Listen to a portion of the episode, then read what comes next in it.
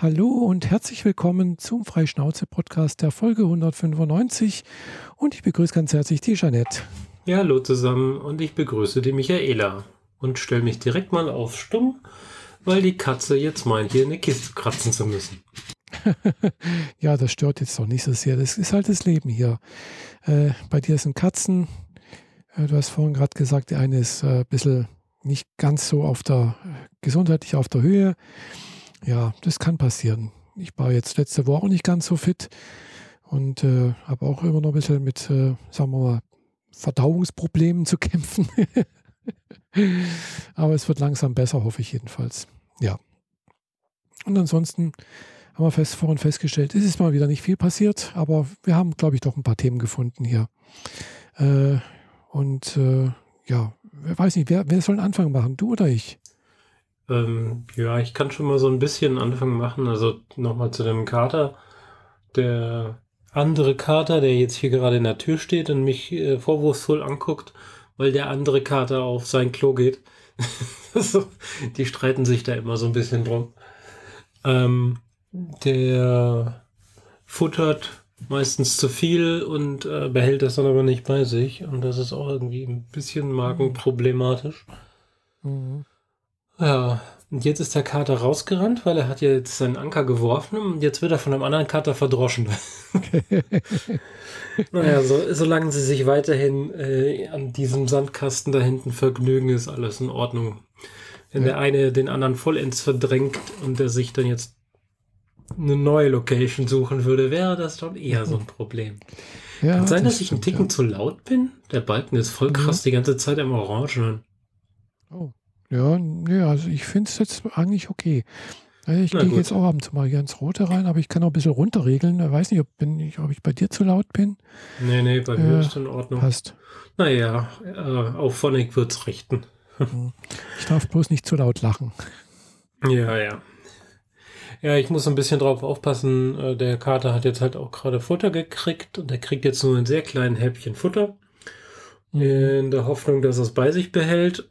Und wenn ich jetzt, wenn ihr dann hört, dass ich meinen Kopfhörer auf den Tisch knalle und wegrenne, dann versuche ich den Kater davon abzuhalten, auf weichen Gegenständen sich, ja, naja, ihr wisst, was ich meine. genau. Ich versuche ihn dann immer auf eine gefließte Stelle noch schnell zu hieven. Ja, klappt mal besser, mal schlechter. naja. Ich habe meinen Schreibtisch umgeräumt, wieder um 45 Grad nach rechts wodurch ich sowieso auch einen Blick äh, in den Flur werfen kann, ohne vom Mikrofon wegzukommen. Von daher passt das auch ganz gut. Ich habe gemerkt, ja. ich brauche den Tisch jetzt anders, da ich den zweiten iMac jetzt in den Keller verbannt habe. Also meinen alten. Ähm, ist der Platz halt frei geworden und ich kann wieder zurückrutschen. Vorher standen die beiden 90 Grad zueinander und jetzt habe ich den, den neueren, der jetzt auch schon wieder ein Jahr und einen Monat alt ist ähm, in die Mitte von diesen 90 Grad wieder gestellt und habe dadurch endlich ein bisschen mehr Platz auf dem Tisch. Habe jetzt auch so ein Firmen-Notebook da stehen, das braucht halt auch seinen eigenen Platz, aber nicht ganz so viel. Naja. Genau. Ähm, wir haben diverse Serien und bisschen Spiele konsumiert. Ich wollte Horizon Zero Dawn dieses Wochenende schon mehr oder weniger halb durchhaben, aber ich habe noch nicht einmal die Scheibe weil ich ja. am Freitag es verpeilt habe, ähm, nach der Arbeit in die Stadt zu fahren und mir die Scheibe zu holen. Und am Wochenende hatte ich schlicht und ergreifend keine Lust, aus der Wohnung zu gehen. Mhm. Wir haben hier ja. immer noch Sturm. Ja, und ja, hier, hier das war ist ziemlich Wind, heftig. Es ging eigentlich, also war nicht wild. Also war halt ein bisschen windig, ja, kurz gesagt. Also die Nachbarn hier in Stockwerk tiefer hatten auf dem Balkon einen Glastisch. Jetzt oh. hat er keine Glasplatte mehr. Oh. Die Platte ist angehoben worden, zwei Meter nach rechts transferiert worden und dann drei Stockwerke nach unten. Aua. Mhm. Und das mal mit so einer ordentlichen äh, Terrassentischgröße. Also, mhm. ja, ja, wir sind ganz froh drum, dass hier keinerlei spielenden Kinder oder sonst was mhm. äh, oder irgendwas Empfindliches in der Gegend war. Es war auf, hat auf jeden Fall ordentlich gescheppert. Ich habe das mitgekriegt. Das glaube ich. Und dann habe ich rausgeguckt und dann lag im Flur halt, äh, also äh, im Innenhof. Da habe ich so ein bisschen mhm. Blick drauf. Innenhof ist nichts Wildes, es ist eigentlich nur die Zufahrt zu einer Garage. Da lag halt dann Ah, ganz schön. viel äh, silberbläuliches Zeug auf dem Boden. Und Mhm. Also wirklich, bis auf so zwei, drei Handteller große Teile war einfach nur alles Splitter. Ganz, ganz kleine Splitter. Naja. Ja, Also bei mir war es, also hier war es heute Morgen mal ein bisschen windig. Also mehr als windig und es war auch mal ein bisschen Schnee mit dabei, habe ich dann gesehen. Mhm. Da, da hat es bei mir auch, ich habe jetzt gerade noch ein paar, paar so Müllsäcke auf dem Balkon. Die muss ich demnächst mal weg, wegbringen.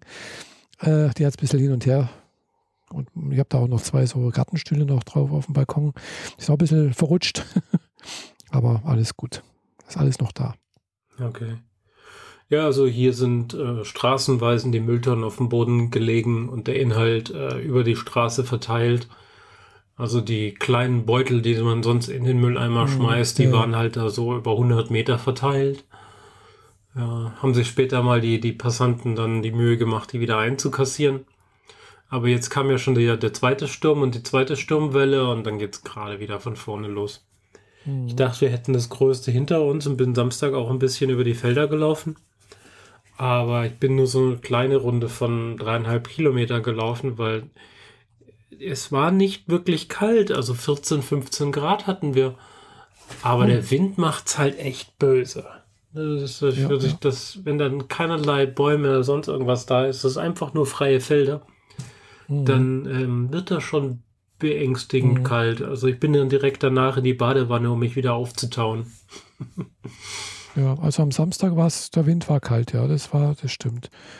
Äh, wir waren ja auch, wir waren beim, also ich habe, ich bin da samstags meist, oftmals in Konstanz, treffe mich mit der Fahrer und äh, da waren wir dann halt eben, also Freundin von mir und äh, wir waren halt indisch essen mal wieder.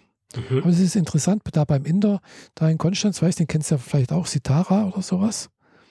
Hm, Ich glaube, wir waren mal da, aber ich bin mir nicht mehr ganz sicher, wo der war. Also, also ich war nicht mit dir, glaube ich. Ich war das erste Mal mit, mit, glaub, mit Fahrrad dort drin. Äh, und, und das ist echt interessant. Also es wird von Six betrieben. Also, und äh, wenn man da reinkommt, da wird man erst, also der Fahrer hat ein paar Mal mit denen irgendwie sich schon unterhalten und sowas und dann kommen die auch an einen Tisch und so, bringen hier, weißt du, zwei Gläser Sekt hin, ohne was zu sagen und, und zu fragen. Und dann reden sie auch mit einem und wie es einem geht und ob alles gut ist, war schon lange nicht da gewesen, bla bla bla und so. Äh, danach, wenn wir beim nach dem Zahlen wollten sie auch nochmal irgendwie einen Schnaps geben, haben gesagt, ich trinke nichts, nee. Hm, Also da, aber die sind echt nett. Guck's mir gerade auf der Karte an. Nee, da war ich noch nicht. Hm. Doch, Ja. ich, doch, war ich doch, doch tatsächlich. Ich, aber ich saß nur davor, weil als ich mein Vorstellungsgespräch hatte in der Schweiz, Mhm. bin ich am Tag vorher angereist und die haben mir ein Hotel Mhm. bezahlt. Und ich brauchte abends noch eine Kleinigkeit zu futtern und bin zu Sitara gelaufen und habe da so, ein, so vier, fünf Frühlingsrollen gehabt und bin dann weiter. Ah, Also von der Karte hätte ich es jetzt nicht erkannt, aber als ich jetzt hier das ähm, Front, mhm, die Front von dem äh, Laden mit dieser roten Bemalung und so weiter gesehen habe, wusste ich genau, da war ich schon mal. Mhm. ja, cool. Ja, das mit diesem, äh, dass du so ein Schnäpschen vorher kriegst oder irgendein, irgendein Aperitif, das ist Mhm. eigentlich bei diesen Restaurants relativ normal. Also Ja, gesagt, Inder, ja Grieche, Mhm. Die sind halt total freundlich und alles, Mhm. gell? Und zuvorkommt und äh, ja, zum Beispiel, wo wir letztes Jahr äh, hier Sabines Geburtstag nachgefeiert hatten, da hat dann halt eben Fahrer denen gesagt, ja, hier Sabine hat Geburtstag und sowas, wo wir dann zahlen wollten, sowas, da ging plötzlich das Licht aus, weißt, mhm. und dann lief Happy Birthday und dann ka kam es an noch mit einer, mit einer, mit einer so einer kleinen äh, Schwarzwälder Kirschtorte äh, mit, mit äh, weißt du, mit äh, Wunderstäben drin und äh, also es war schon sehr beeindruckend irgendwie, gell? das ist doch nett. Ja. Mhm. Ja, und da waren wir jetzt halt auch schon länger nicht mehr drin, aber ja, Okay. waren meistens in letzter Zeit oftmals im El Bucone. Äh, ja, das war auch okay. Standard-Touristenfalle. Ja, äh, weiß ich, ist es egal, ob man da oder dorthin geht, ist beides äh, relativ teuer. Das schon, ja. Äh, und am Samstag war auch äh, wieder gefühlt so Betrieb wie äh, vor Corona. Also äh, es waren jetzt auch praktisch fast keine Einschränkungen mehr. Außer jetzt in der Gastronomie hat man, glaube ich, noch irgendwie Impfnachweis vorzeigen müssen. Und äh, aber ansonsten Gastronom, also ansonsten Einzelhandel gar nichts mehr. Kein 3G, 2G mehr. War alles okay. Konnte man so rein. Mhm. Ja, die Politik hat ja komplett auf Durchseuchung gestellt. Da frage ich mich, mhm. was sollen diese Regelungen im Restaurant denn überhaupt noch, wenn sie doch eh wollen, dass es jeder jetzt demnächst kriegt? Ja, ja, genau. Ja, deine Katze redet. Ja, Kater? Au? Was ist los? Ja, Miller hat auch mitreden, gell? Ja. Ja, nee, also das verstehe ich auch nicht ganz. Gell? Also wir haben jetzt die höchsten Inzidenzzahlen seit der Corona-Epidemie und jetzt wird alles äh, so gesagt, oh, jetzt, ist auf, jetzt machen wir auf Schluss, alles, alles Genau, gut. Corona ist jetzt rum, wir machen jetzt wieder alles auf. Genau, das, das, das erschließt sich mir jetzt nicht ganz. Gell? Nee. Äh, klar, man kann zwar sagen, äh, irgendwie, ja, die meisten Leute sind geimpft, bla bla bla und äh, wenn man es bekommt, ist es nicht mehr ganz so schlimm. Hm, und die Leute, es sterben ja nicht mehr so viele. Ja, aber es sterben ja trotzdem Leute. Gell? Das ist halt immer eine Frage, äh, ja, weiß nicht, der Abwägung der Güter irgendwo. Hm. Ja, aber das ist schwierig zu verstehen. Ja, und ich habe ich hatte Vermutung, dass du jetzt gerade dein äh, Mikrofon ausgestellt hast, weil ich höre von dir nichts mehr. ja, ja, ich habe kurz geguckt was, ah, was ja. da Sache ist. Äh, was war dein letzter Satz? Sorry. Ja, nee, es ist so gut alles. Ich habe bloß einen kleinen, länger, kleinen Monolog gehalten, um die Zeit zu überbrücken. ja, Corona und bla. Ja. Ja, ja aber ähm, abgesehen von Corona, du hast gesagt, du hast ein bisschen, du wollt, also du wolltest dir Ding kaufen hier, äh, äh, Zero Horizon Dawn oder irgendwie so was. Horizon Forbidden West heißt jetzt der ah. zweite. Teil. Okay. Der zweite Teil von Horizon Zero Dawn. Ähm, mhm. Und das was, wolltest du auf Scheibe kaufen? Ja, definitiv. Also nicht digital. Schon, weil ich es weiter verleihen können möchte. Mhm. Um, ähm, und das ist so, also der erste Teil war so mein Lieblingsspiel auf der Playstation. Mhm. Bin da regelmäßig auch noch in das Spiel rein, obwohl ich es schon durch hatte. Einfach nur um in der Landschaft rumzulaufen und den, dem Wetter zu lauschen und so weiter, weil ich das, diese Ambiente so großartig fand. Mhm. Und ja, im zweiten Teil will ich mir auf jeden Fall jetzt auch gönnen. Aber ja, wie gesagt, habe ich es schon gesagt? Keine Ahnung. Ich wollte es eigentlich am Freitag holen, aber habe es dann verpeilt. Am Wochenende wollte ich da nicht raus. Ja, ja, Außer klar. ein bisschen über die, über die Felder laufen, aber ich wollte nicht in die Innenstadt, weil die Innenstadt ist einfach brutal voll. Und ja. äh, ja, das muss ich mir dann nicht unbedingt geben. Ich werde hier in den Saturn laufen und das holen. Die mhm. Tage, aber ich komme jetzt eh noch nicht dazu, es zu spielen. Oder ich sollte es noch nicht anmachen, sagen wir es mal so. Aber sobald ich es anmache, sind alle anderen Projekte dann erstmal auf on hold. ja, und ähm, ja, ich habe jetzt die letzte Woche und ja, am Wochenende das Projekt dann abgeschlossen, mein äh, Jedi-Cosplay-Gürtel herzustellen mhm. aus Leder. Ähm, mit so einem dünnen Gürtel außen und einem großen, breiten Gürtel, auf dem er drauf sitzt, äh, einmal so um die Taille rum. Mhm. Mit einer Handytasche dazu und ähm, ja, so ein bisschen Kleinkram noch dran. Äh, hat mich relativ viel Arbeit gekostet und relativ viel finanziellen Einstieg in dieses, in dieses Hobby Lederbearbeitung weil die ganzen Werkzeuge, die man so braucht, äh, sind jetzt einzeln nicht so teuer, aber man sollte jetzt nicht zu billig mhm. kaufen und man braucht halt so ein bestimmtes Set und dann läppert sich halt dann doch. Ja. Aber ich denke, das hat sich gelohnt, weil jetzt kann ich diverses Zeug einfach mal eben selber machen, irgendwie eine neue Tasche für einen Kindle basteln mhm. oder eine Hand Handytasche oder könnte auch mal was Größeres machen, wie ein Rucksack oder so. Mhm. Kater, Du musst den Karton jetzt nicht zerlegen. der reißt da die ganze Zeit so Fetzen raus und wenn er damit anfängt, dann kann ich dich nicht mehr hören. Kater, nein. Hey! Ja. Die will spielen. ja. Muss ja auch was zu tun haben, der kleine Kater. Ja, keine Ahnung. Der ist sehr, sehr merkwürdig. Ich habe die letzte Nacht praktisch immer nur 40 Minuten geschlafen, um dann mhm. wieder von ihm geweckt zu werden. Oh. Entweder hat er sich an mich rangeschmissen, also so Hardcore kuscheln, mhm. oder er hat mich abgeleckt. Und mhm. da kannst du halt auch nicht bei schlafen. Das geht halt nicht. Das hat er halt alle 40 Minuten gemacht. Und das ist, mhm. wirst du auch irgendwie wahnsinnig. Deswegen ging es mir heute Morgen auch nicht so gut. Kreislauf im, im, Keller und allgemeines Wohlbefinden dadurch sehr, sehr mhm. gestört, wenn man zu wenig schläft. Inzwischen ja. geht's wieder, aber der Morgen war echt furchtbar, so mit, mit Herzrasen und Kaltschweiß und sonst was, mhm. obwohl ich eigentlich nichts hab. Es ist einfach nur durch mhm. wirklich fiesen Schlaf induziert mhm. und ganz, ganz fiese Albträume dazu. Oh ich habe jetzt zwei Wochen wieder eine normale Bettdecke benutzt, statt meiner schweren Therapiebettdecke. Mhm. habe ja diese 10 Kilo Glasbettdecke, ja. Glasperlenbettdecke, sonst immer benutzt. Ähm, ja, ich werde die heute Abend wieder umtüten und äh, wieder die schwere Bettdecke benutzen. Ich glaube, damit schlafe ich besser. Die letzten, mhm. letzte Woche oder so habe ich mehr oder weniger jede Nacht sehr, sehr strange geträumt.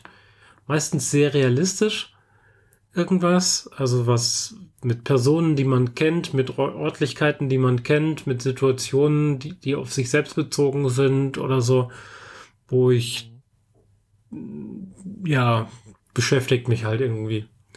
Und mhm. ich glaube, mit der schweren Bettdecke kann ich wieder besser schlafen. Das werde ich heute Abend wieder ausprobieren müssen.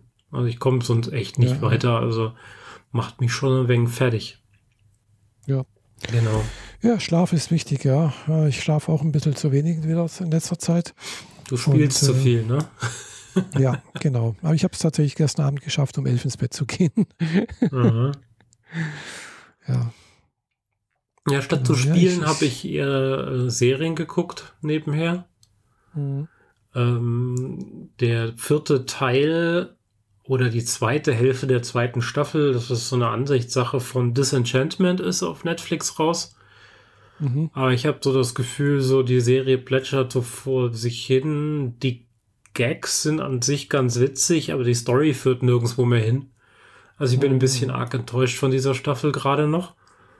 Äh, ich habe noch zwei Folgen vor mir, dann, ähm, dann äh, ist die Staffel auch schon wieder rum. Und ich bin mir echt nicht sicher, ob sich das danach noch so lohnt, weil wahrscheinlich bauen die einen fiesen Cliffhanger ans Ende. Aber es sind auch so krasse, unlogische Sachen da drin. Aber naja, unlogische Sachen in einer Welt voller Feen und Monster und ja. Zauberei, ja, da kann man eh nicht mit, mit sowas kommen, aber trotzdem. Ja. Ja, apropos Zauberei, mhm. da kann ich auch noch mal was sagen mit äh, zu, zum Spiele mit ESO. Hatte ich ja, glaube ich, letztes Jahr mal berichtet, dass ich da mal angefangen hatte, äh, versucht zu spielen und irgendwie immer nicht weitergekommen bin. Und äh, tatsächlich habe ich mir jetzt dann auf, auf der Playstation, nee, nicht auf der Playstation, auf der, auf der Xbox äh, das auch nochmal äh, mal gestartet und äh, bis, bin tatsächlich, habe ich jetzt kapiert, wie das mit, mit der Magiebenutzung in ESO funktioniert und äh, gemerkt, oh, da kann man tatsächlich echt gut Damage machen und habe dann also dann auch auf, dem PC dann nochmal versucht weiter zu zocken, wo ich letztes Jahr hängen geblieben bin mhm. an der einen Stelle und habe den, den einen Gegner dann tatsächlich auch besiegt. Ja, also das allein dadurch, dass ich jetzt irgendwo gesehen habe, okay, da muss ich ja wohl da in irgendeinen so Slot halt eben so Magiesachen mit reintun. Nun, dann kann ich den da töten. ja, wenn man dann vorankommt, ist gut. Ja, also das ist halt manche Sachen, äh, ja, sind nicht ganz so selbsterklärend. Und da muss man einfach ein bisschen ja, Erfahrung sammeln. Ja, wo ich noch auch noch Erfahrung sammeln muss, ist äh, bei Final Fantasy 14 Online. Da hatte ich mich auch angemeldet. Mhm. Äh, das sieht halt echt krass, krass aus. Gell? Äh, also bei ESO, da ist irgendwie so, äh, wenn du in so einer Stadt bist, da laufen da auch einige Leute rum. Gell? Und äh, aber bei Final Fantasy XIV, da bin ich auch in so einer Anfängerwelt oder irgendwie so etwas. So die ersten Quests habe ich da gemacht jetzt. Äh, also ganz einfache halt irgendwie, bringe das nach dort, äh, frage den da und sonst irgendwie solche Sachen, gell?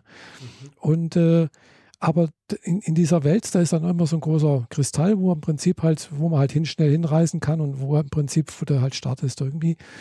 Und äh, also in Dauntless, wo ich sonst so spiele, da rennen äh, da auf dem Marktplatz in diesem, die da in so einer Instanz vielleicht so gefühlt so fünf bis zehn Leute rum.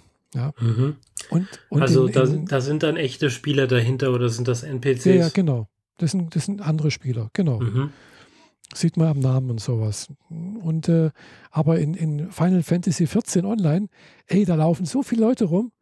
Das ist abartig. Das ist also gefühlt teilweise so 50 bis 100 Leute oder noch mehr. Ich keine Ahnung. Gell? Also das ist halt nur, die, nur dieser eine Marktplatz. Gell? Mhm. Äh, also das ist äh, echt krass. Gell? Und dann ist es wirklich, also irgendwo ist dann irgendwo noch ein, eine Veranstaltung irgendwo oder es ist also und es ist aber ein, ein, allein das, das Gebiet ist dort schon riesig groß. Gell? Also äh, da bin ich mal gespannt, wie ich da weiterkomme. Das macht, glaube ich, echt Laune. Okay. Ähm, ist das so, man rennt da rein, geht an den Marktplatz, fragt den Händler nach XY und dann haut man wieder ab oder sind die da und reden miteinander oder wie läuft das da? Keine Ahnung. Ich, wie gesagt, ich habe erstmal angefangen. Gell? Mhm. Äh, klar, es ist ein Marktplatz, es sind auch NPC-Händler, wo du alles Mögliche kaufen, verkaufen kannst und sonst irgendwas. Gell? Äh, Quests abschließen, anfangen, sonst irgendwas oder halt auch schnell reisen irgendwo hin oder halt, ja, und, und wo du halt im Prinzip die Geschichte anfängst irgendwie.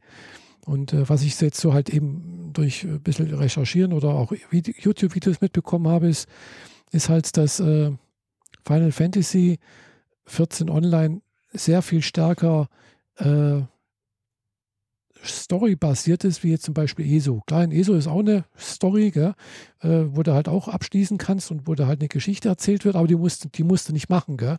Du mhm. kannst auch einfach bloß ein, eine Quest nach der anderen machen oder halt einfach dir ein, irgendwann mal ein Haus kaufen, irgendwie einrichten, keine Ahnung was mit anderen. Also das ist sehr offen irgendwie in ESO. Und in Final Fantasy 14 kannst du das rein theoretisch wohl auch, aber das ist wohl doch eher auch so, schon so, dass da eine Geschichte mehr er, erzählt wird, gell, die halt auch äh, jetzt gerade eben mit, mit, mit, der letzten, mit dem letzten DLC sozusagen seinen vorläufigen Abschluss gefunden hat. Mhm. Also die jetzt wohl die letzten zehn Jahre sowas mehr oder weniger äh, sich entwickelt hat.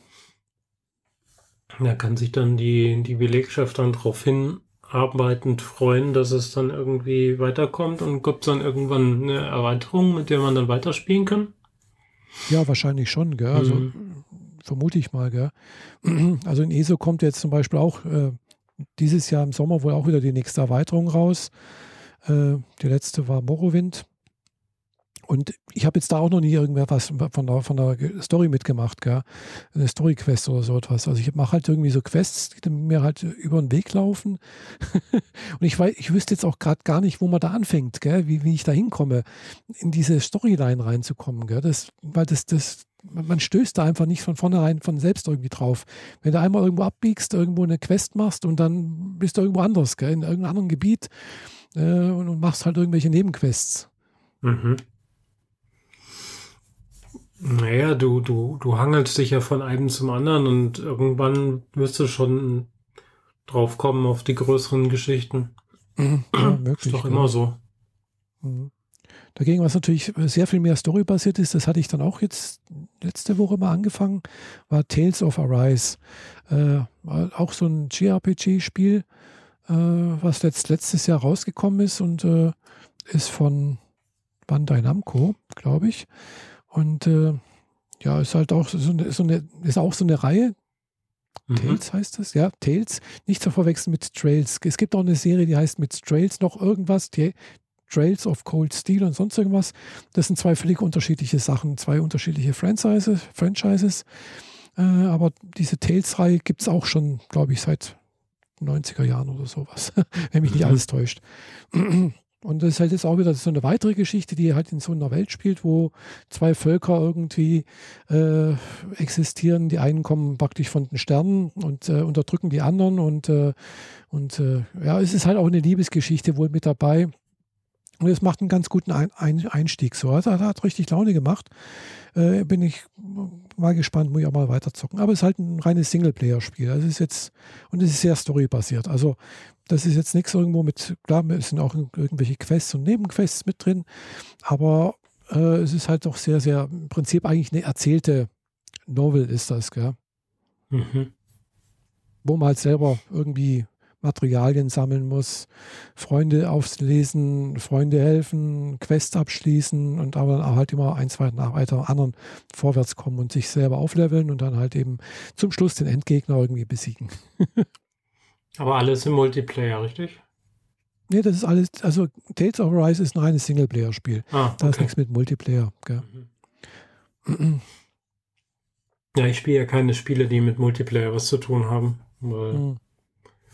Dafür habe ich weder die Zeit noch die Muße, mich an irgendwelche Terminkalender von anderen ranzudengeln. Wie gesagt, also bei ESO, das kannst du auch rein äh, völlig allein äh, Singleplayer spielen. Da musst, du musst nicht mit anderen zusammenspielen. Du siehst halt bloß, dass ab und zu mal welche vorbeilaufen. Mhm. Äh, kann auch mal sein, dass einer irgendwie der eine PvP-Anfrage macht, also ob er mit der, ob er mit der kämpfen möchte. Wenn du sagst, nee, möchte ich nicht, dann ist halt nicht. Mhm. Äh, also das ist alles sehr, sehr offen. Gell? Du kannst mit anderen, du kannst voll in der Gilde irgendwas zusammen machen, äh, du kannst aber alles alleine machen. Okay. Du kannst dich um nicht um die anderen kümmern. Gell? Und, naja, äh, Fantasy-Welt ist jetzt nicht so meins. Also was mhm. ich online, wenn dann spielen würde, wäre sowas wie Eve Online oder so. Mhm. Oder ja, das ist auch. Da war ich sogar eine Weile mal drin unterwegs und in ähm, noch so eine andere Weltraumsimulation. Aber so richtig verfangen hat es nicht. Ja, man muss da ein bisschen, glaube ich, also was ich bei schon gehört habe, gerade bei Final Fantasy XIV, man muss da, glaube ich, erstmal eine relativ lange Zeit investieren, um dann sozusagen, um äh, so den Reiz zu entdecken und halt, um auch dann irgendwo einen guten Stand zu haben irgendwo. Gell? Also es ist am Anfang wohl ein bisschen zäh. Aber Pay to Win, oder? Nee, gar nicht. Ja, nix Pay to Win. Nein? Du kannst dir halt ein paar schöne kosmetische Sachen kaufen, aber nichts Pay to Win. Okay. Weder bei ESO noch bei, bei, bei Dinge. Bei ESO kannst du halt irgendwie, wenn du halt so ein Abo abschließt oder sonst irgendwas, äh, hm, kannst du halt, kriegst du mal irgendwelche Tränke oder sonst irgendwas, dass du halt mal ein bisschen mehr Leben hast. Aber du kriegst keine besseren Waffen oder sonst irgendwas. Du musst alles selber kaufen, äh, craften, irgendwas äh, bauen. Äh, also ein totales Crafting-System, wohl bei Final Fantasy XIV auch, mhm. was ich so mitbekommen habe. Äh, aber da ist nichts Pay to Win. Okay. Gut ähnlich wie bei Lost Ark. Das, das wurde ja, das ist jetzt letztens auch gestartet, glaube ich. Das ist auch so ein Multiplayer-Spiel, was wohl schon länger in, in, Asien rausgekommen ist und auch teilweise schon in Russland. Äh, und, aber in Asien ist es tatsächlich Pay to Win und das haben sie extra für den Westen äh, auch so weit umgestrickt, dass es wohl nicht Pay to Win ist. Okay. Mhm. Ja, also wohl in Asien ist das wohl eher gang und gäbe und auch äh, macht auch keine schlechten Dinge, wenn man sich da die tollen Sachen selber verkauft. Gell? Hm. Ja, aber, aber es sorgt halt dafür, dass jemand, der kein Geld hat und lieber tiefer einsteigen will, relativ mhm. schnell ausgebotet wird von Leuten, die ja, mit, genau. mit gekauften Rüstungen ihn dann sofort platt machen. Ja, genau, das ist richtig. Äh, ja, das ist, das ist halt auch ein bisschen wahrscheinlich eine andere Kultur dahinter oder auch andere Traditionen oder ich weiß es nicht. Ich glaube, deren Argumentation ist einfach, ja, es gibt halt Spieler, die nicht so viel Zeit haben und um denen das zu ermöglichen und wenn sie das Geld sich leisten können, dann sollen sie es halt auch machen. Tja, aber die, die, das Endergebnis ist ja eher, alle müssen bezahlen, damit überhaupt ansatzweise Gleichwertiges entstehen kann. Und deswegen heißt es ja auch Pay to Win, bezahle, um, um zu gewinnen. Mhm. Also das macht keinen Spaß. Zumindest mir nicht. Aber wie gesagt, eh nichts online. Ja. Ja. Du. Okay, ähm, Brücken bauen ist gerade äh, fehlgeschlagen. Der Architekt ist ins Wasser gefallen. Du meinst wegen, äh, wenn wir schon beim Gaming-Thema sind, äh, wolltest du vielleicht äh, über, Auf Steam Deck, Steam Deck Genau. Genau, also Steam Deck äh, äh, zur Erinnerung war ist letztes Jahr äh, angekündigt worden von Valve oder von, oder von Steam. Also Valve ist ja die Firma hinter Steam, äh, wo man ja Spiele kaufen kann. Äh, und äh, die haben als angekündigt, äh, die haben auch schon früher gelegentlich mal Hardware hergestellt, äh, mit mehr oder weniger Erfolg, eher mit weniger. mhm. Äh, und die haben aber jetzt letztes Jahr eben eine Spielekonsole angekündigt gehabt, die man vorbestellen konnte. Letztes Jahr im Juni oder Juli oder ich weiß nicht mehr, also schon eine ganze Weile her. Und eigentlich sollte dann im Dezember, Anfang Dezember eben dieses Steam Deck, wie sich das nennt, bestellen werden können. So, und ich hatte bin da eben letztes Jahr dann halt durch Zufall da war ich mal in Steam drin, habe das gesehen und habe dann eben auch eine Vorbestellung gemacht. Also ich habe ich hab eine Reservierung für so ein Steam Deck und äh, ab 25. dieser Woche, also sprich äh, ab 25. Februar, das ist der Freitag, kann ich dann wahrscheinlich mein Steam Deck bestellen. Mhm. Ich bin allerdings noch mal überlegen, ob ich es bestellen soll, weil ja, es ist nicht ganz billig. Wofür braucht man das jetzt eigentlich genau? Es ist halt eine Handheld-Konsole. Also es ist halt, äh, es ist ein vollwertiger PC. Mhm. Äh, es ist also, es läuft mit Linux, also nicht mit Windows, aber du kannst auch, haben sie auch gleich gesagt, wenn du willst, kannst du auch Windows drauf tun. Okay. Es ist keine Restriktion drauf, es ist alles offen, es ist alles Open Source. Äh, auch die, äh, das, die haben jetzt auch versucht, ganz große Teile ihrer Bibliothek zuerst mal zu testen, was ist überhaupt lauffähig. Äh, Steam hat sehr viel Geld investiert in so ein Proton, nennt sich das. Das ist so ein, so ein Layer. Das ist keine Emulation. Also Im Prinzip beruht es auf Wine. Weiß nicht, ob du das schon mal ge ja. gehört hast. Es beruht im Prinzip auf Wine. Das im Prinzip halt, äh, ja, die ganzen Aufrufe, Windows-Aufrufe, also im Prinzip um, äh, also übersetzt auf Linux. Ich verstehe nicht, dass die Leute das Ding immer Wein nennen, wie, wie Wein, als würde man den trinken können weil es geht, das Ding heißt eigentlich WinE, nämlich wie Windows ja. Emulator. Mhm. Daher kommt der Name eigentlich. Ja. Genau, das ja, genau das tut. Genau, und das, das, und darum äh, sind aber jetzt wohl einige Spiele, die halt laufen. Erstmal alle Spiele, die natürlich von, von Steam selbst sind, äh, würden laufen und natürlich andere auch. Äh, es gibt wohl dann teilweise noch ein bisschen Probleme bei manchen, die Anti-Cheat-Software benutzen. Äh, aber es ist wohl alles sehr, sehr offen. Es ist, wie gesagt, äh, keine die Konsole selbst als Cheating-Hardware war oder was? ja, genau. Also da, da gab es wohl auch so die Frage mal an Konkurrenzprodukt äh, hier von äh, von Epic, äh, mhm. ob vielleicht auch äh, Fortnite äh, möglich drauflaufen könnte.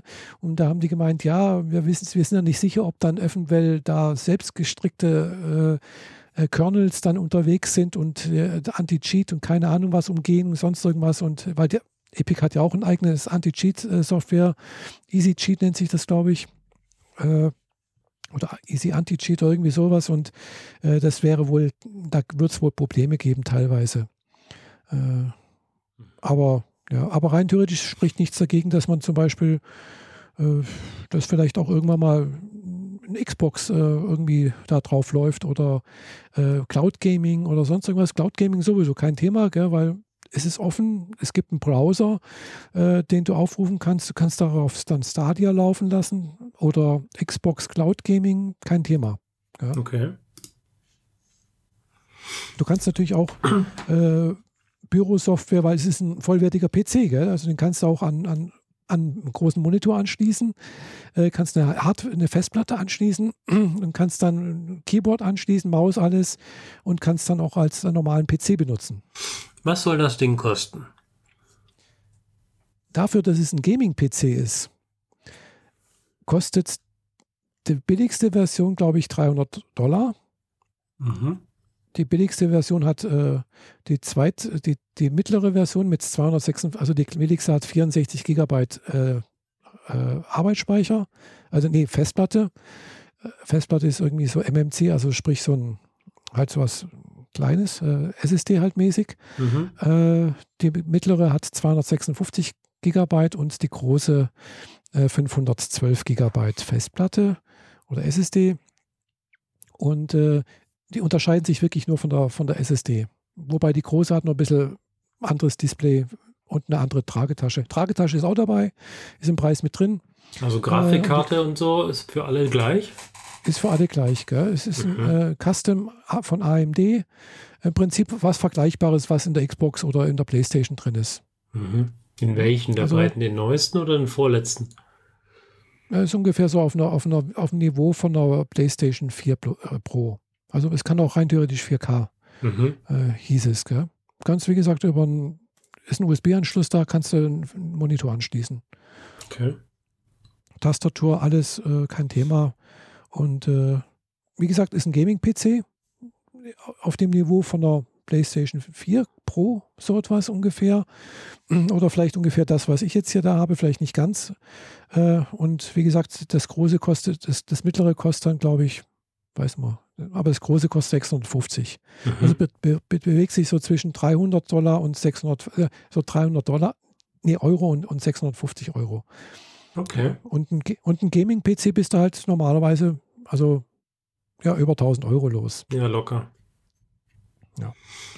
Und, Macht die, also du hast jetzt natürlich noch nicht in der Hand gehabt, die Hardware äh, dürfte dann wahrscheinlich so ein bisschen Switch vergleichbar sein, oder? Es ist ungefähr ein bisschen größer wie die Switch, auch ein bisschen schwerer, aber noch nicht so schwer, äh, dass man das unangenehm ist. Es gibt, es gibt ja schon Tests, also es gab ja schon ein paar ausgewählte Leute, die das schon in den Händen halten konnten, auch testen konnten, auch ohne Aufsicht von, von, von Valve, äh, also mal für ein, zwei oder eine Woche mitnehmen und mal auseinander, auch mal auseinandernehmen. das haben sie auch gemacht, gell? Klar, äh, bleibt haben, nicht aus. Hat, das, nee, das hat auch Valve denen zugestanden. Hier, hier habt ihr eine, könnt ihr, könnt ihr machen, was ihr wollt, gell? Und mal testen. Nur die Software ist noch nicht final, die kommt jetzt erst raus, sozusagen. Mhm. SteamOS läuft da drauf, wie gesagt, also äh, eine, eine spezielle Version von Steam, eben mit diesem Proton-Layer drin. Äh, und wenn man möchte, kann man auch Windows installieren. Und äh, es gibt auch, es gibt auch schon ähnliche Handheld-PCs sozusagen, um Spiele drauf zu spielen, wo Windows drauf läuft. Und äh, die kommen meistens aus China mit Intel-Prozessoren drin und sonst irgendwas. Die kosten auch regelmäßig so über 1000 Euro. Mhm. Ja. Und äh, ja, die, die Spielzeit, je nachdem, wie rechenintensiv, wie stark die Grafik und so weiter ist, so zwischen zwei und acht Stunden soll der Akku halten.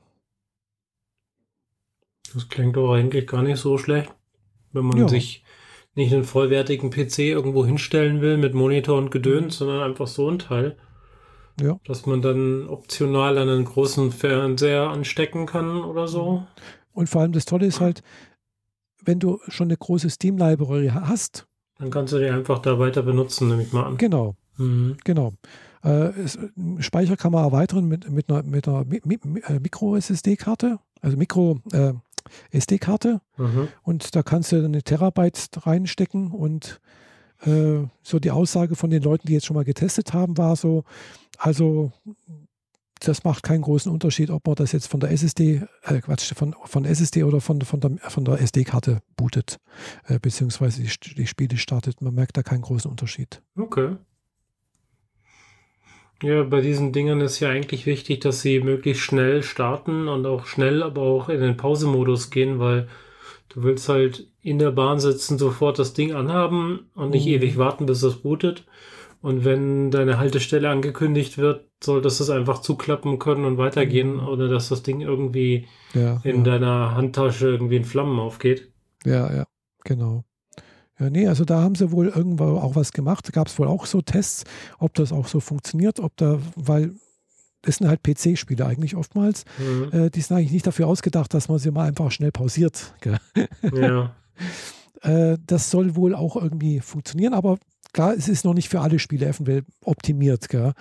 Äh, die haben natürlich jetzt, klar, Valve hat eine riesige Bibliothek äh, und mal sehen, wie sich das weiterentwickelt, weil was ich letztens so gehört habe, war auch so eine Analyse, sonst irgendwas.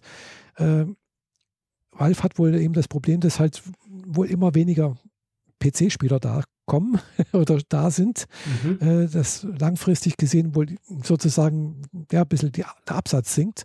Äh, aber wenn man halt eben PC-Spieler oder auch äh, Konsolenspieler zum PC-Spielen bringen kann oder halt eben zu, zu, zu Steam, äh, haben, sie, haben sie was verdient dran, gell? also am Verkauf der Spiele. Also das Ding wird wohl zum Selbstkostenpreis verkauft, diese Konsole. Okay. Beziehungsweise fast noch ein bisschen was draufgelegt. Kann ich mir ehrlich gesagt kaum vorstellen bei den Margen heutzutage. Mhm. Naja. Ja, Ja, klingt interessant, vor allem, weil ähm, ich dann eventuell mal die PC-Spiele spielen kann, von denen alle immer schwärmen und ich dann sagen muss, so, nee, ich habe nur eine Konsole, ich kann das nicht spielen. Mhm. Ja, Und in, in äh, Steam sind ja doch die meisten Spiele schlichtweg einfach mal drin.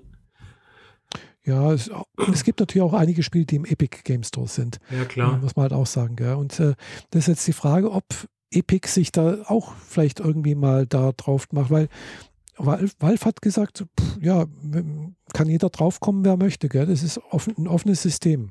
Wir haben Mhm. ja keine Restriktionen drauf, wie jetzt zum Beispiel bei Nintendo. Also Nintendo, da ist halt Nintendo eben der Gatekeeper und äh, wenn die sagen, pff, das Spiel ist nichts für uns oder, oder auch so eine App jetzt, letzt, jetzt erst seit letzter Woche zum Beispiel gibt es gibt's Crunchyroll auf, auf äh, Nintendo. Ja, YouTube gab es schon länger äh, als, als App Mhm. und äh, auch erst vor kurzem ist äh, Twitch rausgekommen, äh, dass du halt Twitch-Streams auf der äh, Switch angucken kannst. Und seit letzter Woche kann man auch Crunchyroll-Videos anschauen auf der, auf der Switch. Ja, die Aber- schreiben den Jugendschutz halt sehr groß und passen da halt auf wie, wie nichts Gutes, dass da bloß kein Blödsinn an die Kinder rangetragen werden kann. Ja, aber es sind halt auch Spiele wie Assassin's, Creed oder sonst irgendwas, die würde ich mal sagen, die sind halt auch nicht jugendfrei irgendwo. Ähm, ja, aber da ist der Jugendschutz ja der, ähm, der Verkäufer. Der Jugendschutz, den Sie da einbinden wollen, ist halt der vor äh, Kinderpornografie oder Pornografie oder irgendwelchen Schwurblern, die mit Ja, ja, Kindern klar. irgendwie in, in den Chat von den Spielen dann hau- hausieren gehen und so weiter. Mhm. Die, diese Leute muss man dann halt abfangen.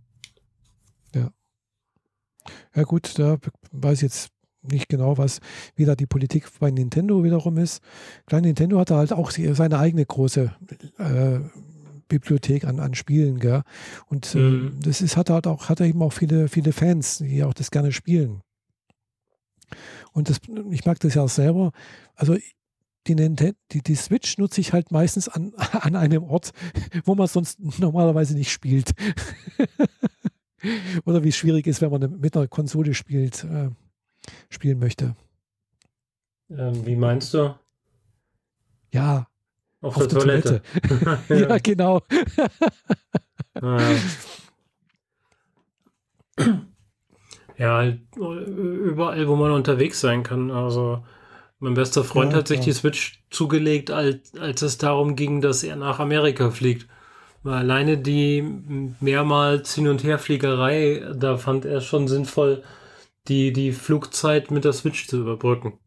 Hm, Ja, klar. Und dann vor Ort hat er halt auch keinerlei Infrastruktur, wie, wie zu Hause, großen Rechner und Beamer und den ganzen Kram. Hm, Also saß er dann halt im, im Apartment in Amerika rum abends nach getaner Mhm. Arbeit und hat die Switch angeschmissen. Dafür Ja. ist es auf jeden Fall ganz gut. Ja. Ob sich das für mich Genau. lohnt, ja, weiß ich noch nicht. Wird wohl Ja, eher auf gesagt, die das lange Bank die- erstmal geschoben, warte ich wahrscheinlich Ja, auch ein bisschen billiger wird oder vielleicht auch zweite Ja, also- Generation oder so. Also zurzeit kann man es auch noch nicht mal vorbestellen. Oder man kann sie, glaube ich, vorbestellen, Lieferung dann vielleicht, äh, je nachdem welches, welches Modell, äh, zweites Quartal, äh, drittes Quartal dieses Jahres vielleicht. Okay. Ja, das also es bei der Technik- äh, und Chipknappheit überall, ähm, boah, wird spannend. Mhm. Ja, wie gesagt, es ist ein Custom-Ding mit AMD. Also AMD hat da zusammengearbeitet mit denen. Und äh, von daher ist das was, was ähnliches drin, wohl wie halt auch in der Playstation oder in der Xbox. Gell? Da ist auch ein AMD-Prozessor, glaube ich, drin. Aha, okay. Vielleicht ein bisschen. also der, was da eingebaut ist jetzt aktuell, der hat, glaube ich, vier Kerne oder sonst irgendwas. äh, Und, und die, die, die Playstation hat zum Beispiel, glaube ich, acht Kerne oder irgendwie so etwas. Also, also ja, Mhm. es, ist, es ist klar, es ist ein bisschen, alles ein bisschen abgespeckt, aber klar, es ist ein Handheld, gell? Äh, den du halt auch an Monitor anschließen kannst äh, oder an Fernseher, wenn du möchtest. Äh, Du kannst jeden Controller anschließen. Klar, wenn ich zu Hause bin, kann ich ja auch zum Beispiel mit dem Controller, mit dem, mit dem Handy, kann ich rein theoretisch ja auch per PlayStation, äh, PS-Link, kann ich auch über die PlayStation äh, spielen. Gell? Mhm. Das Problem ist, ich brauche einen Original-Controller von PlayStation. Hm. Also wenn ich am PC spielen möchte, das, äh, das habe ich nämlich schon versucht. mein Xbox-Controller, den mag er nicht, den erkennt er nicht. Ähm, du hast doch aber noch einen PlayStation-Controller. Ja, einen. Also. Aber den möchte ich ja nicht äh, entkoppeln von der PlayStation und, und dann äh, hier auf dem PC benutzen. Kann man schon machen, das ist relativ easy auch wieder zurückzusetzen. Also. Ja. Ja, das geht da schon. Muss man ein Kabel reinstecken wieder. ja, einmal Kabel rein, dann blinkt kurz, Kabel wieder raus, Thema schon erledigt. Deswegen ja. habe ich eins dieser Kabel neben der Konsole in der Schublade liegen. Mhm. Mhm. Ja, weil äh, ich habe ja ab und zu äh, Freunde hier, die dann mit ihrem eigenen Gamepad da an, antanzen natürlich, mhm. weil ich habe zwar zwei, aber ein dritter und vierter mhm. wäre schon ja, manchmal klar. nicht schlecht. Und dann werden die damit gekoppelt. Auch sind da die Spielstände teilweise drauf und so. Da kannst ja kannst ja mehr transportieren mit dem Gamepad als nur das Gamepad als solches. Ah, das habe ich nicht gewusst. Mhm so ein bisschen wie mit dem Mii-Controller von der Wii. Da konntest du ja auch deine Spielstände auf den, auf diesen, diesen mhm. Shake-Stick da draufladen und bist dann zu Freunden gegangen und konntest dann dort mit deinem Charakter weiterspielen und so. Ah ja, ja, ja. das habe ich nicht gewusst, ne. Also, wie gesagt, ja, ich spiele meistens doch jetzt mit der Xbox. Mhm. Weil die einfach schneller lädt. Also ganz extrem ist, äh, wir haben noch einen Mitspieler, der hat jetzt die Xbox Series X, mhm. also noch das, das größere Modell, was ich halt habe. Ich habe bloß das kleine. Äh, und äh, also wenn also wenn der sagt, ja, er ist schon da, also der ist schon aus dem Ladebildschirm raus? Mhm. dann bin ich noch im Ladebildschirm. Und wenn ich dann aber schon, sag mal, auf der da in Ramsgate bin, also oder halt aus dem Ladebildschirm raus bin, das sind meistens diejenigen, die eine Playstation benutzen, sind immer noch im Ladebildschirm. Okay. Hm. Ja, mein Gedanke wäre, dass ich vielleicht dadurch endlich mal ein äh, Cyberpunk 2077 spielen kann, das äh, spielbar ist, weil die PC-Version ist ja wohl ganz gut. Aber mhm. da gab es jetzt auch für die Konsole ein Update, aber ich glaube nur für die Next-Gen-Generation. Mhm. Ähm, ich habe es mir noch nicht genauer angeguckt, werde das wohl nachher noch machen. Und die mhm. Playstation mal wieder anschmeißen, schauen, was sie so mhm. tut. Ja, also Cyberpunk 2077 gibt es auch ins, auf Stadia, habe ich gesehen. Ja, das ist aber nicht das, was mich interessiert. Aber es ist, ja, glaube ich, halt auch in Steam. Ja, in Steam ist, glaube ich, auch, ja. Eben. Das ist die einfache Möglichkeit. Genau. Weil, oh. Heute wird äh, äh, Gaming und Technik lastig, wie mir scheint, denn die beiden offenen Themen sind auch wiederum Technik. Fangen wir mit dem, dem leicht bekömmlichen an, nämlich einer Miniserie auf Netflix, die da jetzt auch schon wieder vier Monate liegt, aber und mir von meinem Bruder auch sehr wärmstens empfohlen wurde und davor schon von Tim Pritlove. Mhm. Ähm, es geht um die Serie Billion Dollar Code, in der es darum geht, wie ähm, in Deutschland, in Berlin, äh, Google Maps, äh, Google Earth erfunden wurde, bevor es von Google geklaut wurde. Das hm. hieß damals TerraVision und wurde von zwei Hackern aus dem CCC-Umfeld, sagen wir es mal so, ähm, und aus dem Künstlerbereich äh, erdacht und umgesetzt mit Geldgebern von der Telekom, die damals so ein Gesetz hatten, dass sie äh, Technikfirmen im Osten unterstützen müssen nach der Wende. Also mussten die eine bestimmte Menge an Budget in Projekte im Osten investieren und dann haben die das mhm. Geld gekriegt und damit was umsetzen können. Und die Serie zeigt halt in vier Folgen viermal volle Stunden, also ordentlich viel Material eigentlich. Ja. Wie halt äh, die zwei sich gefunden haben, wie eine Firma draus wird, wie diese Pro dieses Projekt vorangeht und wie es dann dazu kommt, dass Google ihnen den Code klaut und wie sie sich dann vor Gericht treffen. Weil es gab dann tatsächlich ein Gerichtsverfahren. Ah ja. Ein relativ prestigeträchtiges, aber trotzdem hat es dafür gesorgt, dass kaum einer diese Firma kennt, weil das Ding ist weiterhin halt bei Google. Mhm. Und äh, ja, ich kann die Serie sehr wärmstens empfehlen. Also nach der ersten Folge, also vor allem wie die erste Folge endete, ich saß da mit, mit Tränchen im Augen, äh, mit den, in den Augen da und habe das so gesehen, weil es so ergreifend ist, als die Leute das erste Mal TerraVision aufmachen, 1996. Und da das so sehen, was wir heute als Google Earth kennen oder Google Maps im Endeffekt. Mhm. Google Maps ist ja nur Google Earth mit noch mehr Daten oder mit mehr ja. Shopping-Daten, sagen wir es mal so. Mhm, genau. Aber das haben die zwei sich alle vor, vorab schon ausgedacht. Das hatten die sich 96, 97 schon ausgedacht. Oh, Nur cool. dummerweise haben sie mit jemandem gequatscht, der dann zu Google gegangen ist. Mhm. Und ja, die ganzen Ideen und auch die technischen Algorithmen quasi mitgenommen hat. Mhm, ja. Ja. Ähm, ja, äh, vier Stunden, die wirklich faszinierend sind, die großartig sind, die sich sehr gut weggucken. Also ich habe die erste Folge so geguckt und dann die drei Folgen, die restlichen Folgen dann gestern noch. Und äh, ja, kann das sehr gut empfehlen. Es ist so ein bisschen von der Machart wie, die, wie der Film 23. Nichts ist, wie es scheint wo es damals um den äh, CCC, ähm, das CCT-Mitglied äh, Karl Koch ging und diesen ähm, äh, Pentagon-Hack und so weiter. Wobei der, der Hauptcharakter dann so ein bisschen unter Drogeneinfluss ein bisschen absackt. Das gibt es jetzt hier nicht.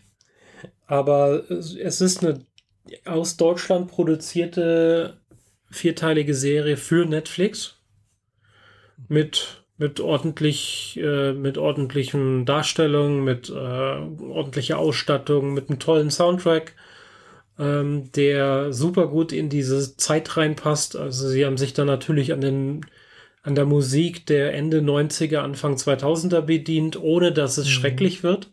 Ich meine, in der Zeit gab es relativ viel 90er Schrott, den man zwar auf, in der Disco gut hören kann, aber vielleicht als Film-Soundtrack nicht so super gut geeignet ist. Also sie haben sich da wirklich die guten Sachen rausgesucht, die auch zu, der, zu den Situationen passen. genau. Oh, cool. Äh, was ist eigentlich aus dem Gerichtsverfahren geworden? Äh, hat da Google was zahlen dürfen an die Firma? Ähm, das erzähle ich weißt dir vielleicht mal separat. Okay. weil die Serie das sehr, sehr geil umsetzt, wie sie diese, wie sie das auflösen, was, wie dieses Gerichtsverfahren endet. Jeder kann das googeln, dann erfährt man sofort. Aber ich möchte das nicht spoilern, weil es sehr, sehr geil umgesetzt ist, wie am Schluss dieses Verfahren aufgelöst wird. Mhm. Genau. Und nur so vorweg, es ging hier um 700 Millionen Dollar. Mhm. Schadens, Schadensersatz quasi. Mhm. 700 Millionen. Und das sind nur die 10 Prozent. Von was? Von dem, was Google mit Google Earth verdient. Jedes ah, Jahr. Okay. Hm. 7 Milliarden. Hm, ja. Indirekt. Das Ding hat ja keine Werbung, aber und du bezahlst ja nichts dafür. Aber indirekt ja. können sie äh, jedem Benutzer effektiv pro, pro fünf Minuten oder pro zehn Minuten oder pro Minute, ich weiß es nicht mehr. Ich muss zugeben, die, die benutzen Deutsch und Englisch an den richtigen Stellen und dann haben sie halt Untertitel. Und bei manchen Sachen bin ich im Englisch nicht ganz so schnell mitgekommen, wie ich es gerne gewünscht hätte. Auf jeden Fall, das ist, die verdienen halt 10 Cent pro User pro Minute, sagen wir es mal so. Mhm. Und wenn du das halt hochrechnest, dann kommst du halt zu echt einer absurden Zahl ähm, eine, eine Zahl mit elf Ziffern. So. Mhm. Das, ja. Genau. Ja. Ja, das kann jeder googeln, wer, wer jetzt sofort wissen will, wer da gewonnen hatte. Aber äh, ich empfehle, diese Serie zu gucken, weil das bringt das dann noch etwas genauer auf den mhm. Punkt, wieso, weshalb, warum. Genau. Hat mir Spaß gemacht. Übrigens Ja. Tim Pritlove und Pavel, die man auch so aus dem CCC-Umfeld kennt und auch Mhm. von diversen Podcasts, die um Technik gingen, die haben beide damals auch dort gearbeitet. Ah ja. Bei dieser Firma. Art und Art plus Com in Berlin. Deswegen hatte cool. Tim da so viel drüber erzählt und so Mhm. In seinen Podcast, als die Serie Klar, Ja, rauskam. logisch. ja. Sozusagen Insider. Ja, genau. Also er wird zwar nicht genannt und ihn, ihn gibt es auch nicht in den Credits oder so, aber Pavel taucht zum Beispiel in den Credits auf, weil sie ihn als ähm, Wissensstütze quasi für die Recherchen mit Mhm. reingezogen haben. Noch ein paar andere auch, die ich aber jetzt nicht so genau kannte vom Mhm. Namen her. Aber Pavel wusste ich sofort, wer das ist. Weil das ist der, der gerne mal von Tim Pritlove oder so interviewt wird. Und das ist definitiv in der Podcast-Welt die Person mit den meisten Äs in einem Satz. es ist, kann man nicht anders sagen, es ist einfach unfassbar, wie viele Äs der in einen Satz unterkriegt. Tim hat selbst irgendwann mal gemeint, so, er hat es einfach aufgegeben, die Äs rauszuschneiden, weil da bleibt ja dann kaum noch was übrig. das ist einfach so viel. Ja, der schafft es halt in längeren Wörtern in die Mitte davon noch Äs einzubauen. Äh, ja, ich kenne das. Also das, ist man- manchmal ist es wie verhext. Ich habe das ja auch früher schon mal in, in Podcast selber meine E's rausgeschnitten. Ja. Äh, und wow, da, da habe ich erst gemerkt, wie oft das ich da Mhm. ein E reinmache, so weil, weil ich mir gerade nicht überlegt habe, was könnte ich denn jetzt sagen, wie sage ich das? Oder ja, das ist äh, Ja, ich habe das beim Radio, Radio The Orville äh, auch so gemacht. Die ganzen Äs rausschneiden und das, das ist richtig Arbeit. Ja, ja, das ist richtig Arbeit. Da äh, sitzt man eine ganze Weile dran. Und äh, klar, ich, ich versuche natürlich jetzt auch, wenn ich Podcasts aufnehme, das ist, glaube ich, schon so ein bisschen drin, dass ich möglichst wenig Ace versuche zu machen. Hm. Aber äh, manchmal kommt ja trotzdem was raus. So. Ja klar, wir haben das halt durch, durch viel Sprecherfahrung und so weiter sind die Äs reduziert worden, aber sind nicht ganz Ja. weg. Natürlich nicht, nee. Bei Und es ist natürlich auch, äh, sagen wir mal so, äh, glaube ich, wenn man es ganz wegmacht, klingt es dann auch wieder unnatürlich, glaube ich, fast wieder. Weil in natürlicher Sprache kommt das halt einfach drin vor. Ja, schon, kann man schon so machen, aber ganz weglassen geht halt dann irgendwie auch nicht, weil dann wirkt das zu trocken, das ist richtig. Genau. Aber nur um das noch äh, abzuschließen, Pavel kompensiert seine Äs durch krasses Wissen. Also Ja, da, da klammert man sich dann zwar an sein Handy so, jetzt komm mal zu Potte, jetzt werd mal ein bisschen schneller in deiner Sprechweise. Ich drehe die Geschwindigkeit jetzt auf 1,7 oder auf 2, damit ich jetzt hier irgendwie klarkomme. Aber es ist einfach so spannend inhaltlich, was der Typ einfach weiß. Deswegen, das lohnt sich dann schon, dem zuzuhören. ja. Ja. Ja, die Serie, äh, auch wenn ich jetzt etwas länger gebraucht habe, die zu gucken, mein Bruder hat sie dann sogar noch vor mir geguckt und gemeint so, das musst du unbedingt sehen.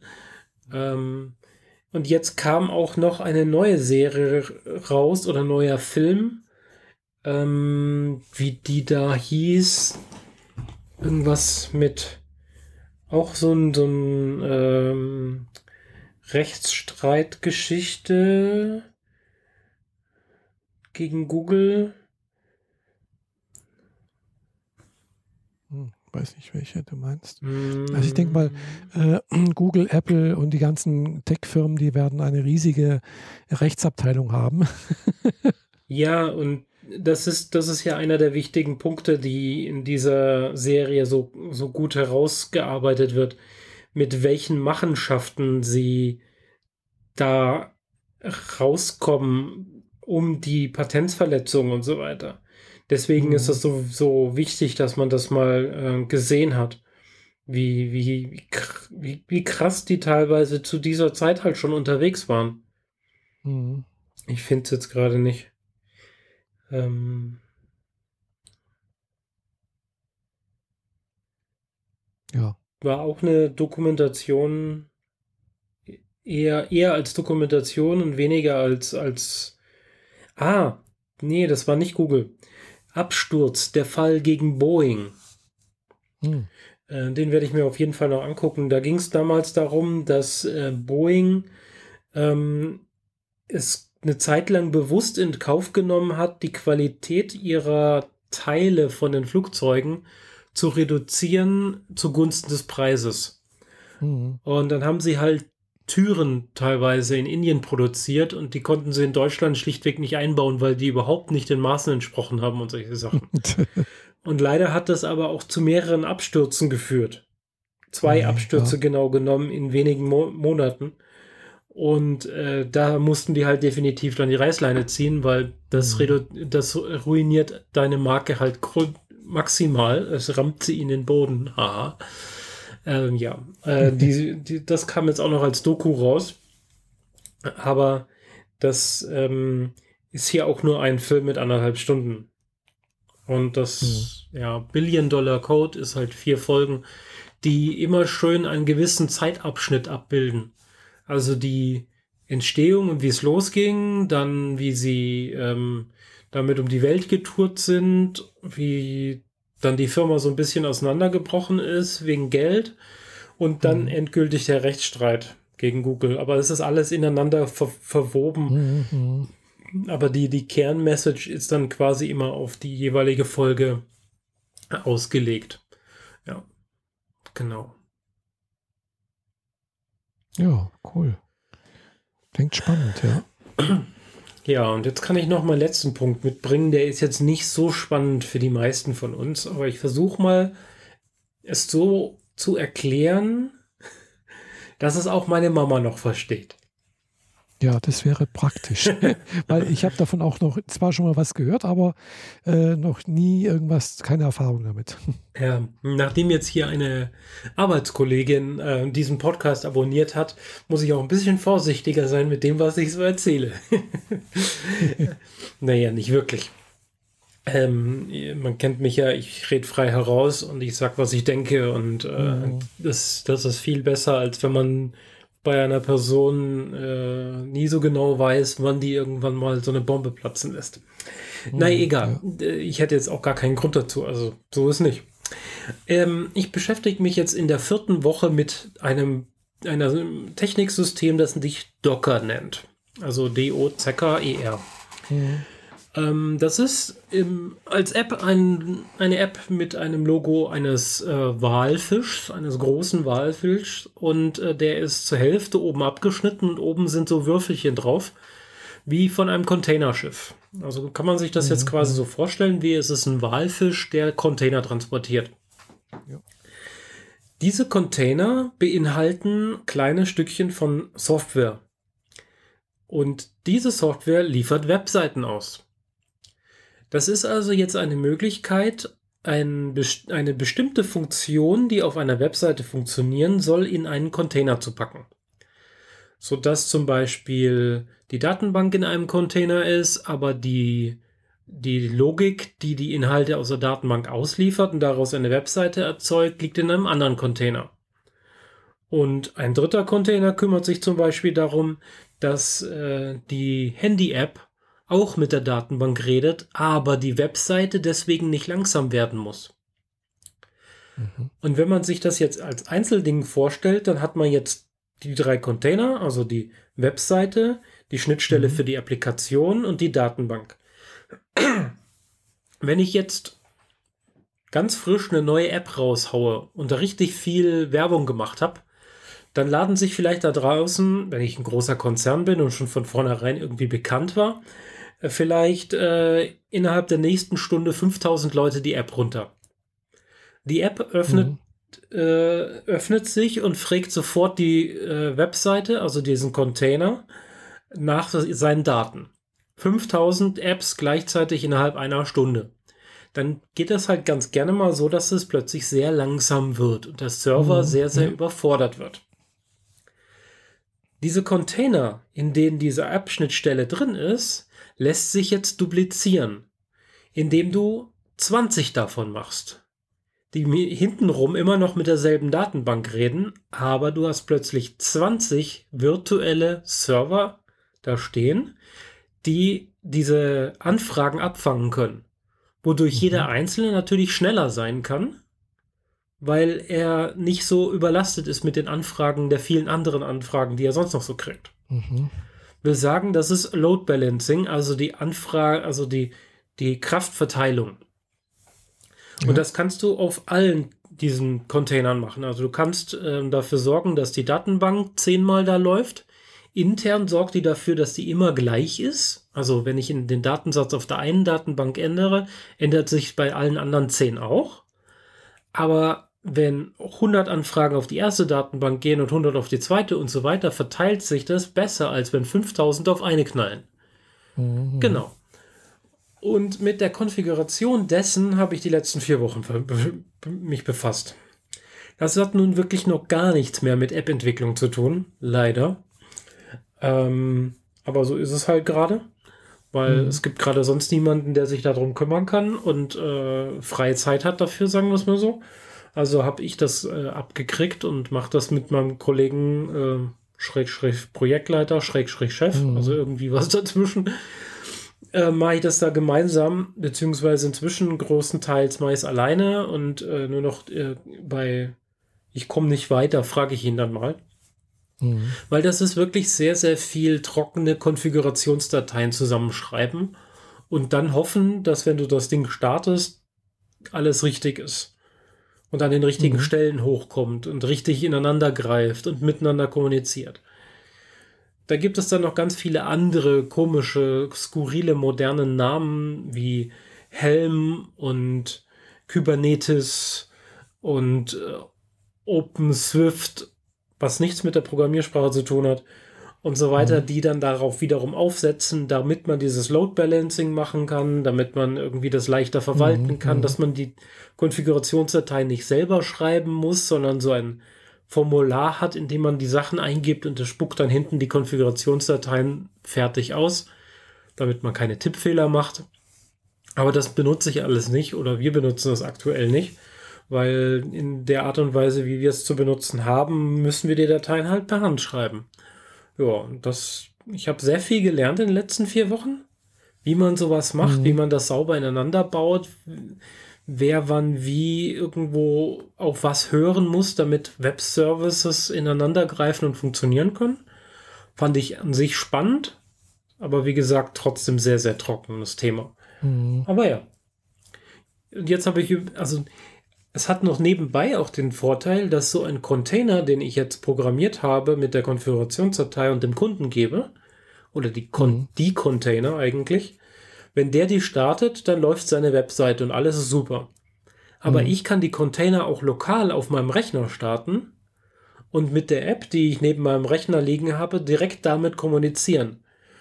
Will sagen, ich kann Debugging machen, ich kann Echtweltdaten benutzen, ich kann die ganzen Schnittstellen benutzen und das sogar, wenn ich in der Bahn sitze auf dem Weg nach Berlin, wenn ich wollte. Also ich brauche kein Internet dafür, weil ich ja quasi alles, was dieser Server zur Verfügung stellen muss, dabei habe auf dem Notebook. Mhm. Ah ja.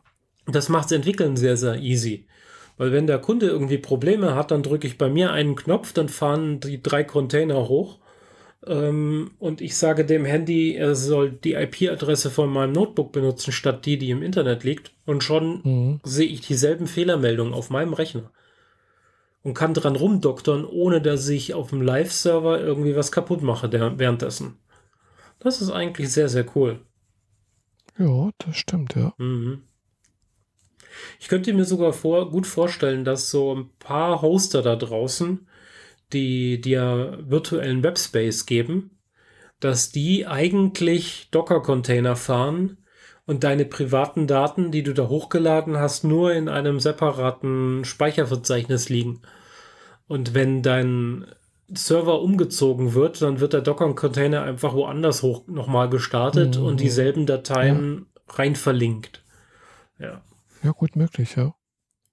Vor allem, also ich habe die nicht gefragt, ich habe auch nicht nachgelesen, aber gerade bei so einem Hoster wie Uberspace oder so könnte ich mir das mhm. sehr gut mhm. vorstellen, dass die sowas mhm. benutzen. Ja. Ja. ja, klar, logisch.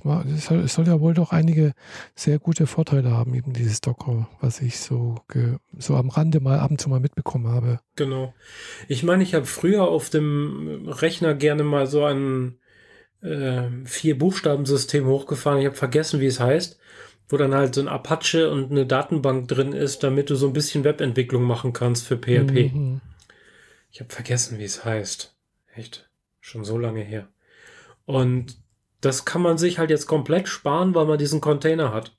Da ist der mhm. ganze mhm. Webserver schon so konfiguriert, wie der Kunde ihn hat. Du musst es nicht nachbauen und irgendwelche Anpassungen reinbauen, die möglicherweise nötig sind, damit es auf deinem Rechner läuft.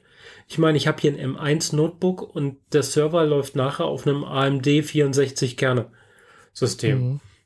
Die beiden Rechner haben absolut nichts miteinander gemeinsam. Und trotzdem krieg, kann ich den lokal hier bei mir hochfahren und testen und alles ist super.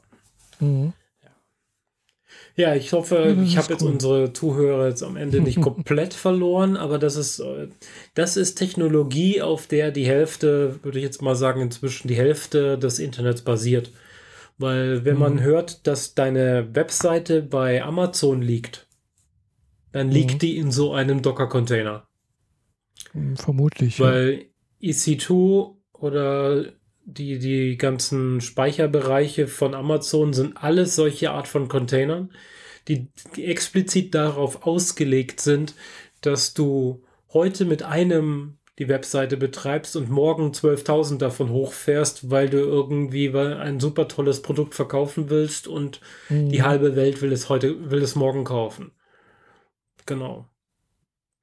Könnte ja, Apple auch cool. mal benutzen, dann wäre ihr Webstore nicht ständig down, wenn sie neue Produkte rausgeben. Ja, war, wer weiß, wie, wie deren Konstruktion da äh, von, dem Webstore, äh, von dem Store aussieht. Also der läuft auf Amazon. Amazon S3. Da mhm. läuft der, äh, der ganze Kram von, von Apple. Aber in ganz viel Java geschrieben. Ja, ich hätte es gedacht, dass Apple das selbst äh, hostet auf dem eigenen äh, nee, Rechenzentrum. machen sie nicht. Ist so teuer, oder? ähm, keine Ahnung, ich nehme mal an, im Zweifel über, sorgen sie einfach nur dafür, dass jemand anders dafür bezahlt werden muss, weil das ist einfacher als eigenes Personal zu blockieren. Mhm, ja, klar. Und Apple, ja, und ich meine, Apple nimmt Schulden bei den Banken auf, obwohl sie genug Geld haben, Länder zu kaufen. Mhm. Aber das rentiert sich einfach besser, wenn man, wenn man Schulden macht und äh, dadurch irgendwie sich um, um, damit man das mit den Steuern besser verrechnen kann oder sonst ja, irgendwas. Ja, also, da ist dann so, so, sogenannte Steueroptimierung, ja. Genau, also die, die wissen da schon, was sie wie miteinander verknüpfen müssen, damit sich ja, das am besten für sie lohnt. Ja. Genau. So viel noch zur Technik. Also das ist das, was ich momentan in der Arbeit tue. Mhm. Also ja. mache ich zwar von zu Hause aus, ist aber alles Arbeit. Mhm. Mhm. Ja, bei mir ist zurzeit noch alles äh, so wie immer. mhm. äh, immer noch jeden zweiten Tag Homeoffice bis Ende des, des Monats voraussichtlich noch, also diese Woche noch. Äh, es wurde jetzt mal signalisiert, dass vielleicht noch bis zum 20. März das noch weitergehen soll, weil ab 20. März äh, ist Corona ja bekanntlich rum. Genau, ist Corona ja vorbei und äh, wir können alle wieder, so wie, wie, wie vor Corona, wieder alles machen, gell? außer mhm. nach Japan zu reisen. Ja. Die haben, sich genau, die haben sich wieder so abgeschottet wie 1800, oder? Genau, ja. Ja, ja ganz, nicht ganz so schlimm, aber trotzdem, also für Normalsterbliche ist schwierig dorthin zu kommen, mhm. zurzeit noch. Ja, aber immerhin haben sie ja schon mal was leicht geöffnet. Gell? Es können jetzt statt 3000, 5000 Leute am Tag einreisen. Und es dürfen jetzt auch wieder äh, Studenten, also Japanisch-Studenten und äh, Geschäftsreisende einreisen.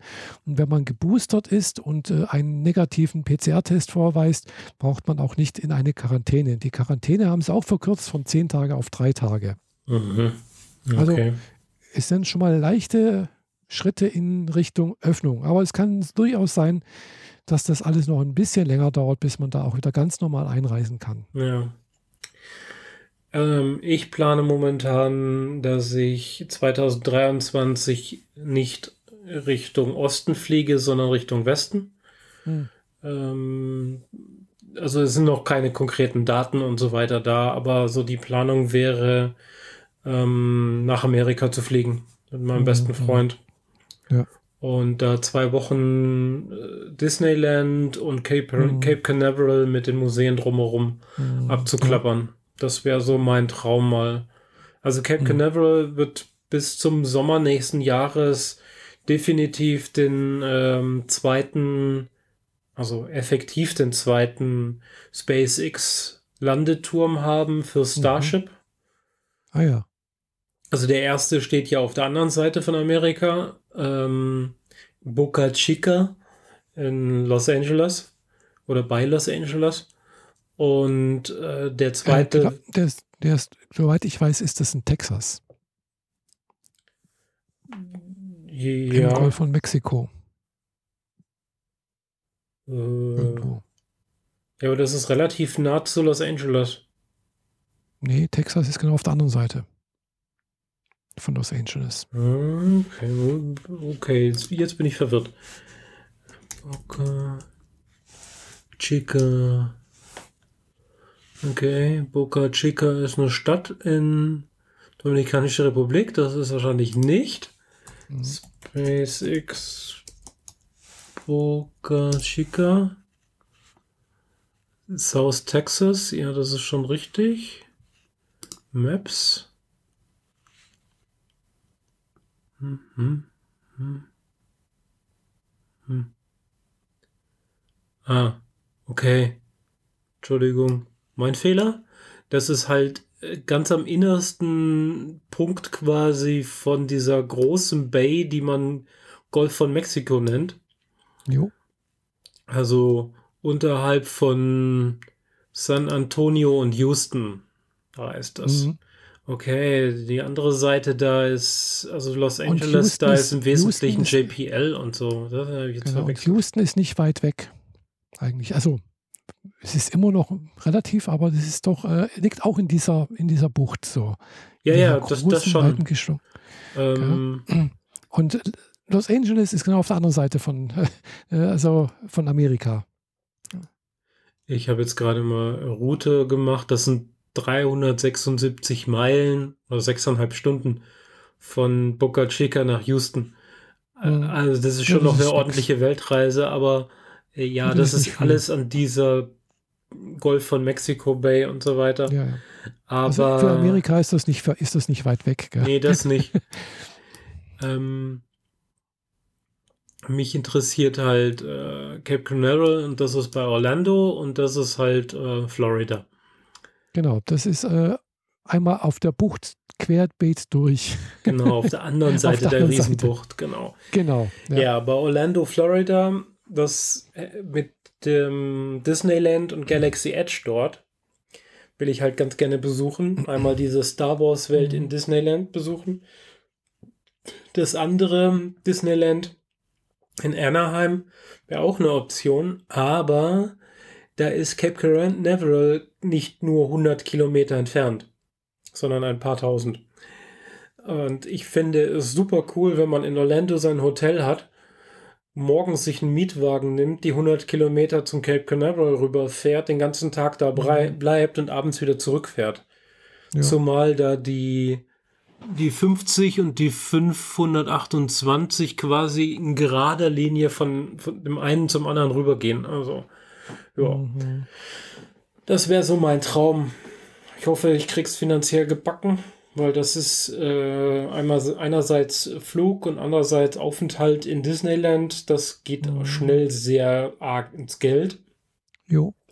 Cape Canaveral wahrscheinlich eher nicht, weil das ist alles Museum und Museen kosten in Amerika ja nichts.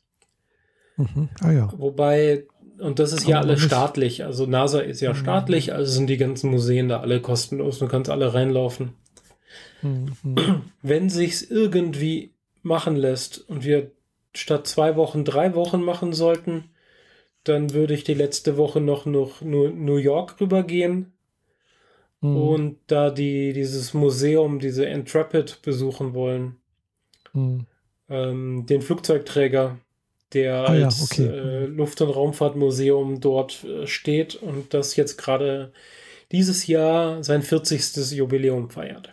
Mhm. Das ist auch ja. übrigens der Flugzeugträger, der damals die äh, Apollo-Kapseln aus dem Meer fischen durfte, ah, okay. als mhm. die ersten Apollo-Missionen wieder zurückkamen. Mhm. Deswegen ja. benutzen die den. Also deswegen hat sich das angeboten, diesen mhm. Flugzeugträger nicht einfach nur zu verschrotten, sondern den als Museumsschiff in New mhm. York andocken zu lassen Inzwischen steht da ein Space Shuttle drauf und äh, seit dieser Woche steht da auch eine Kopie des Mars Rovers Perseverance mit drauf mhm.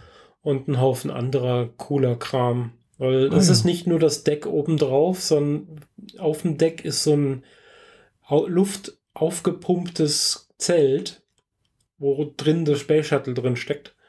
Will sagen, man muss durch so, so eine Überdruck-Luftschleuse, damit man da reinkommt, sonst fällt das Zelt in sich zusammen. Mhm, aber auch ja. die unteren Decks, äh, wo, wo normalerweise die Flugzeuge gelagert oder gewartet wurden oder sonst irgendwas, die sind auch alle Museumslandschaft mit mhm. ganz, ganz viel Ausstellungsfläche und so. Ja, das würde ich mir ganz gerne auch noch angucken, wenn sich es irgendwie ergibt.